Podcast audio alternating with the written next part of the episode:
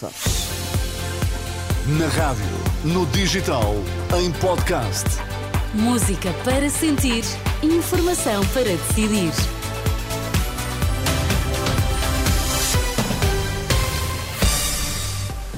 Ana, quais são agora os temas em destaque? Redução do número de urgências embaraça as celebrações do 25 de Abril, declarações do Patriarca de Lisboa para ouvir nesta edição. Mariana Mortágua não fecha portas a uma nova geringonça, mas desafia candidatos do PS a refletirem sobre o que correu mal com maioria absoluta. Aí estão as notícias das três na Renascença com Ana Fernandes Silva. Um embaraço para as celebrações dos 50 anos do 25 de Abril. É desta forma que o Patriarca de Lisboa reage à notícia da Renascença, que dá conta de menos 1.800 atendimentos nas urgências do SNS desde outubro. Dom Rui Valério sublinha que a situação atual do sistema público de saúde afeta, sobretudo, as populações com menos recursos. É triste sabermos que após 50 eh, anos de democracia, que estamos a celebrar eh, brevemente, eh, uma notícia desta natureza, quando sabemos que esses números, por norma, corresponde a número de pessoas mais necessitadas, mais fragilizadas, que passam horas noturnas perante um centro de saúde para conseguir uma consulta. Portanto, é um grande embaraço que embaraça as celebrações das bodas de ouro do 25 de Abril. Declarações do Patriarca de Lisboa, Dom Rui Valério, ao início da tarde em Lisboa, no dia em que a Renascença revela que os atendimentos das urgências caíram 15% em novembro e 9% em outubro, em comparação com os mesmos meses do ano passado. São dados do portal da Transparência do Serviço Nacional de Saúde que estão disponíveis em rr.pt. A Renascença aguarda ainda esclarecimentos do Ministério da Saúde e da direção executiva do SNS. O Bloco de Esquerda não fecha a porta a uma nova geringonça.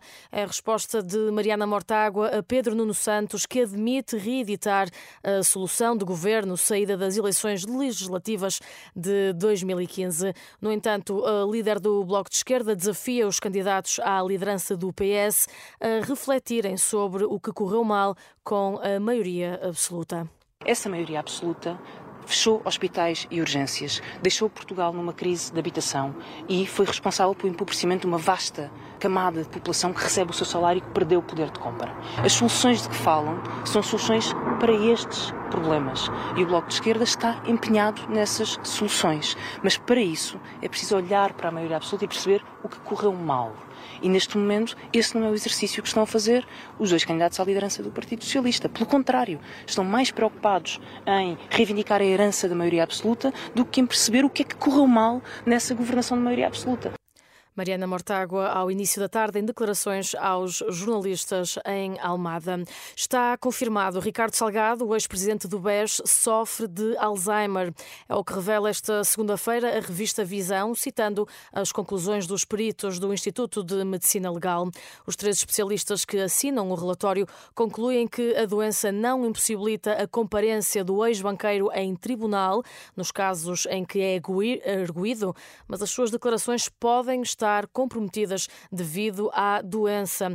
Recordo que Ricardo Salgado é erguido no caso EDP, responde por um crime de corrupção ativa para ato ilícito, um crime de corrupção ativa e outro de branqueamento de capitais, num caso que envolve também o ex-ministro da Economia Manuel Pinho e a sua mulher Alexandra Pinho. O PS acusa Cavaco Silva de fraca qualidade moral.